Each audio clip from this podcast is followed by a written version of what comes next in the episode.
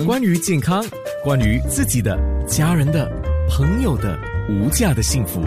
健康那件事。好，刚才差一点忘了要启动我的脸书直播，因为有一些朋友啊，就是用这样的一个平台来收听跟收看我的健康那件事。今天有两位医生上节目，他们都是来自国立大学医院，一位是神经内科内科部。副顾问医生金明雪医生，一位是国立大学医院的介入性放射学科影像诊断科的高级住院专科医生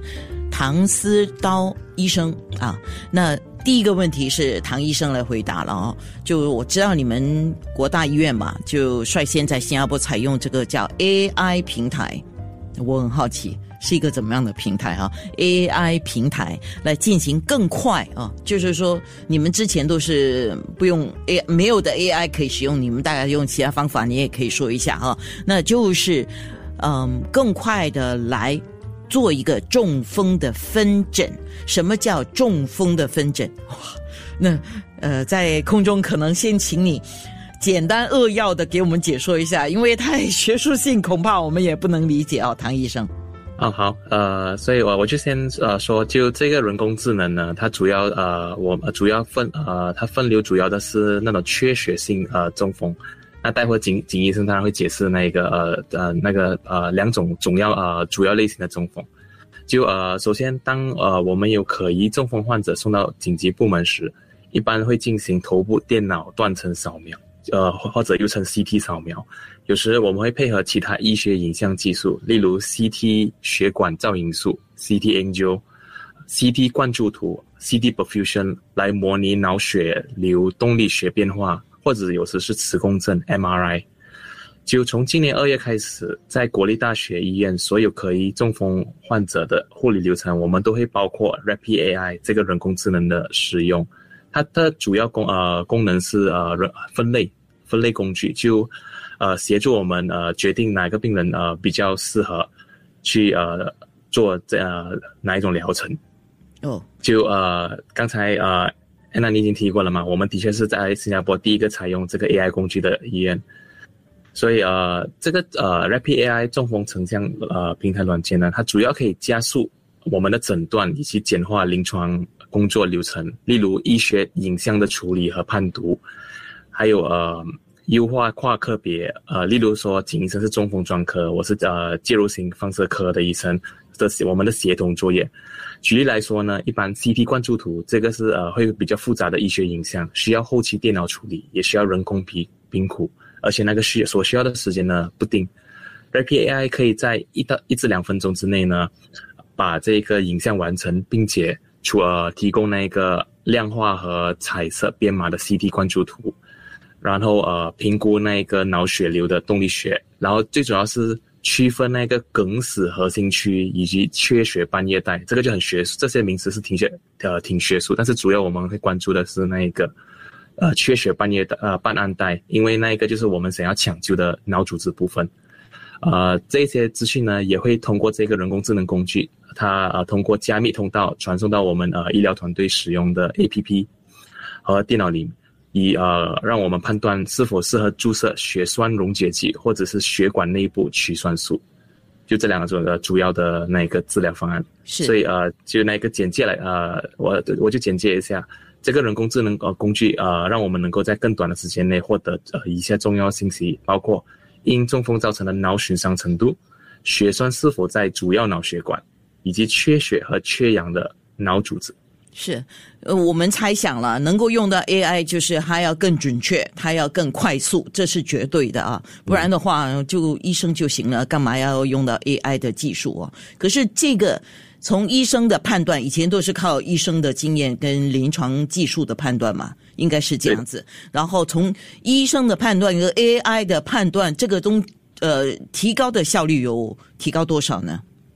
嗯，这个百分比就 呃就挺难挺难量化的呃告诉你，但是你就呃你就呃另外一种想法是，你可以想象会议一般，就好像呃咱们每次遇到一个病人呃可疑中风患者，我们拿到有影像这些呢，我们都得开一个会，当然这个会我们会尽快的开，但是有了 Rapid AI 呢，它已经帮我们呃大概好像简化了那个会议的，甚至有可能把一些重要的大纲给提出来了。就等于是是他更快速的分析这个病患他的情况是怎么样，然后就医生要快速的就因为中风这个抢救对是分秒必争了，我们可以想象哈。那所以所以也就是说，这个数据很快的出来，那么如果能够更精准的去判断应该赶快进行什么治疗。对的。哦，OK，好。那说的这个流程，刚才听你在讲的时候，我想可能金医生可以给我们说一下啊，整个因为中风是急症嘛，那送到医院的拯救过程，那过去我们知道，当然马上要送医院，等一下我们会说更多。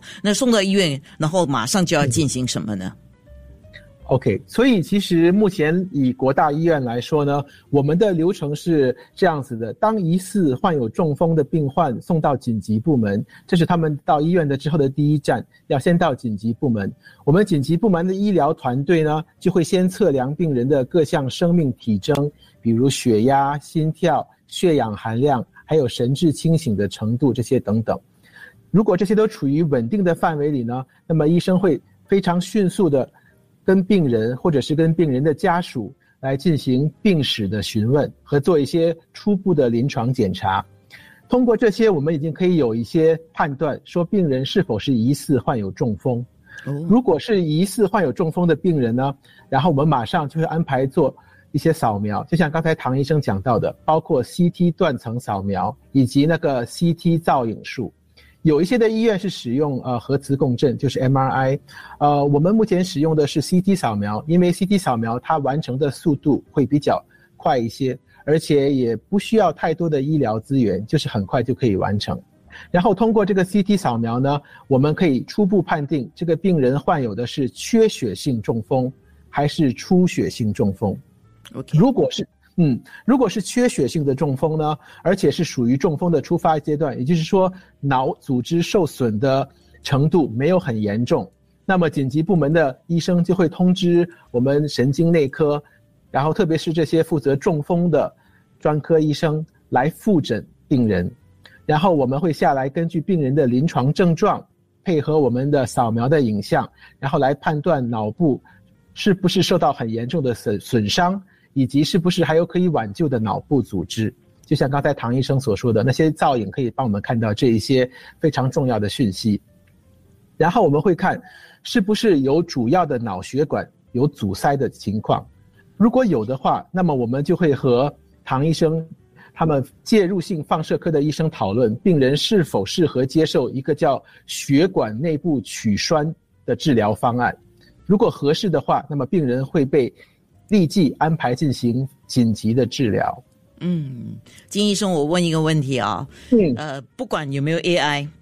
这整个流程都是一样的，对吗对，不管有没有 AI，其实我们也是会走这套流程。？OK，但是 AI 就是说，在我们读取那些影像的讯息的时候，给我们让我们提供一些更加快捷，然后更加清楚的影像，让我们可以做出判断，稍微更加快一些。但是这个 AI 它也是一个辅助的工具，因为最后所有的决定还是根据医生做出的临床，结合所有的讯息做出的判断。那像刚才你提的，包含 AI 也好，没有包含 AI，这个流程是固定的。可是我们知道中风是急症，那么这整个流程最快啊，当然是以最快的速度要去完成。那么这个抢救的过程啊，通常你们是设多长的时间之内一定要完成这些分析，然后做出一个判断呢？嗯，所以一般来说，呃，中风有分几个黄金时间。第一个是中风发生之内的四个半小时之内，如果我们确定中风从发生到我们来诊断病人之间只有四个半小时，那么我们还是可以给病人安排一个叫做血栓术的治疗方案，包括打一个药注入病人的静脉。然后这个药可以帮助那个血液稍微的稀释，然后造成那个血块的溶解，从而恢复血液的流通。这个是第一个比较重要的时间。第二个重要的时间就是大概是差不多六个小时之内，因为如果六个小时的话，病人而且有主要脑血管的阻塞，那么我们可以安排病人接受刚才我提到的这个血管内部取栓的治疗方案。当然，现在随着我们的医学也是发展的更加的，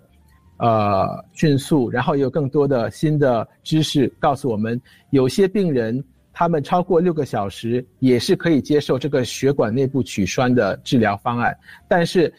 他们可能就是脑部已经开始有一些损伤，或者是就是说他们那个血管的。呃，受伤的程度可能就是说阻塞的程度也会比较就是更加严重，那么也是要根据临床的判断来决定这些已经超过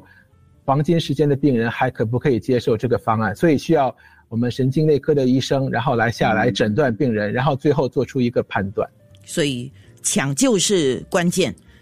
也就是我们一再在空中还有节目中有提到的啊，就万一有这个状况发生的时候，第一时间一定要打九九五啊，这个就是一个抢救时间的开始。这个如果延后了，后面就是更少时间去抢救了。健康那件事，关于健康，关于自己的、家人的、朋友的无价的幸福，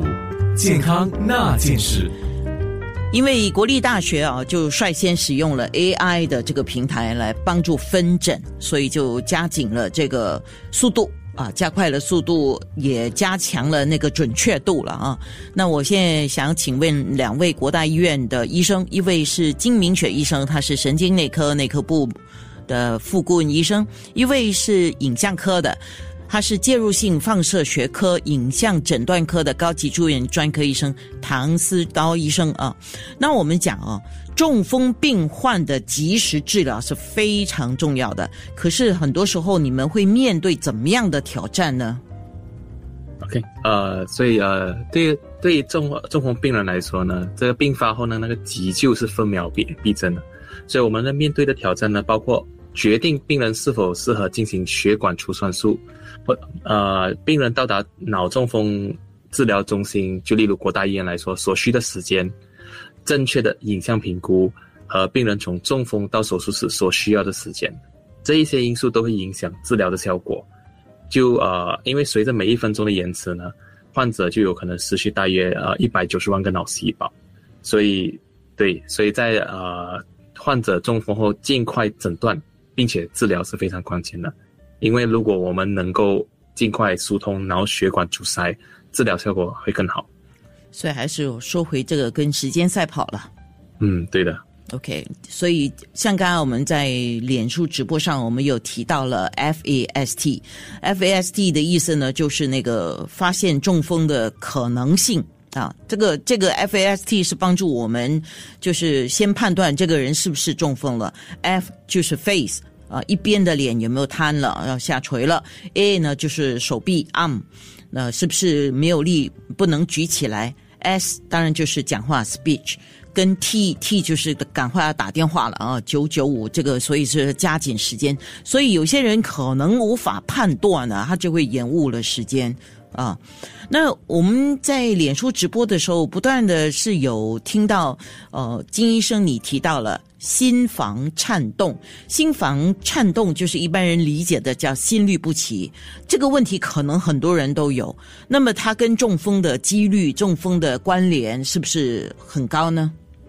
嗯，对，因为这个就是说，像刚刚有提到心房颤动，就是 atrial fibrillation，就是这个是它的英文的名词。然后我们也可以就是讲解为心律不齐。因为他的这个心脏的跳动，因为不是很规律，所以造成他的那个血液的流通没有这么的顺畅，然后它有可能会造成血块的形成。然后血块的话，随着之后的心脏的跳动，因为他们会供血给我们身体的各个器官，然后如果这些血块，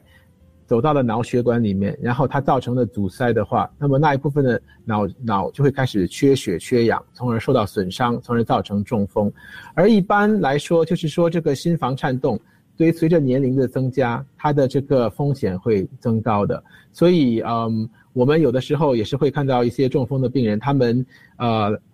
发现了中风，来到了医院，然后。同时也被诊断出来有这个心房颤动的问题啊，这个心房颤动的问题啊，它其实还是属于心脏专科的专业范畴之内。如果有发现这个问题的话，那么其实也是要呃看一下心脏专科，然后来去看一下他的那个其他的一些。风险因素，因为一般我们在临床上会有一个 score，就是有一个分数，然后通过病人的各项指标，然后再结合这个心房颤动的这个问题，然后来看说，如果这个分数已经达到了某一个程度，那么证明他这个中风的几率会比其他人要增高的很多。那么这种情况下，就要来长期服用一些我们说 layman stem 啦，就叫保血的药。然后让这个血块没有这么容易的形成，从而降低中风的风险。是，那我也预告一下啊，因为最近读到一则新闻，就是有个六十多岁的男子，他其实是有这个心房，应该是有心房颤动的问题，就是叫心律不齐嘛。可是他跟他的身边的人就说啊，他不想去放那个起搏器，因为他怕打雷的时候打到啊啊，对，所以这个肯定是一个误解。那最后，他当然影响了他的生命了，就他好像是已经过了啊，所以我会请一位心脏科的医生，就是内科医生来解说一下这个起搏器啊，因为很多人有这个误解啊。好，那我们今天做节目的目的，当然也就是要让大家更了解。啊，烧迟的时候呢，我们会说的是中风要注意哪一些，然后怎么样来降低中风的风险。健康那件事，关于健康，关于自己的、家人的、朋友的无价的幸福。健康那件事，健康那件事，今天提到了中风跟 AI 啊，哎，刚刚有个问题啊，就是在国大医院就是率先采用这个 AI 来。帮助这个分诊嘛，更快的做这个中风的分诊呢。那么在采用这个 Rapid AI 之前呢，你们作为医生呢是如何获取所需要的信息？就是检查嘛。那像这些检查的过程里面，是不是像唐医生你所负责的影像部门，这个是最关键的，对吗？呃，临床也是很关，都我们都很关键。我们一直我们各最关键的是各部门的协和、协和、协和过协和作业，那是最关键的。那哈，就呃就类似呃类似呃军队打仗这样对吧？没有没有一个环节是可以可以可以呃可以不关键的。是是是，所以认识你们两位真好。对我个人，OK，有什么问题我可以请教你们啊。那所以在之前，医生就根据所有的检查的流程来获取那个信息，然后根据你们的临床经验以及所看到的影像的呈现，就比如说你们要照哦 MRI 啊或者 CT scan 啊这样来看。主要中风来说，主要还是 CT，主要主要还是 CT。我们医院主要还是用 CT，因为 CT 它呃一般呃比起 MRI 的确是还是会呃比较快。OK，好，那现在最后我们要提的就是提醒了啊，劳逸结合对吗？还有 三高问题要注意是吗？来，对，其实其实真的不光是啊，就是说啊，当然说劳逸结合只是很简单，但是其实有一些比较细节的地方，大家可以稍微的注意一下，比如说像这些脑血管、心血管的风险因素，包括那些三高这些基础疾病，然后呢，如果已经患有这些疾病的朋友们呢，要真的根据医生的指导，通过服用药物啊，或者是生活的方式的改变，比如说饮食啊、定期运动啊、劳逸结合啊，然后做到改善。如果没有患有这些疾病的朋友呢，如果已经到了人到中年的话，那么也应该其实嗯，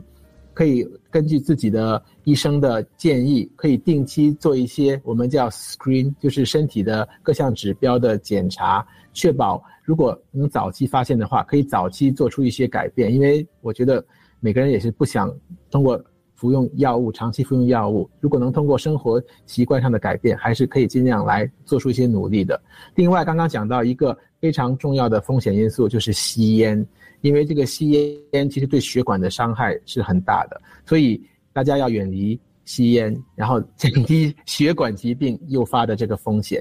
最后一个就是说，如果已经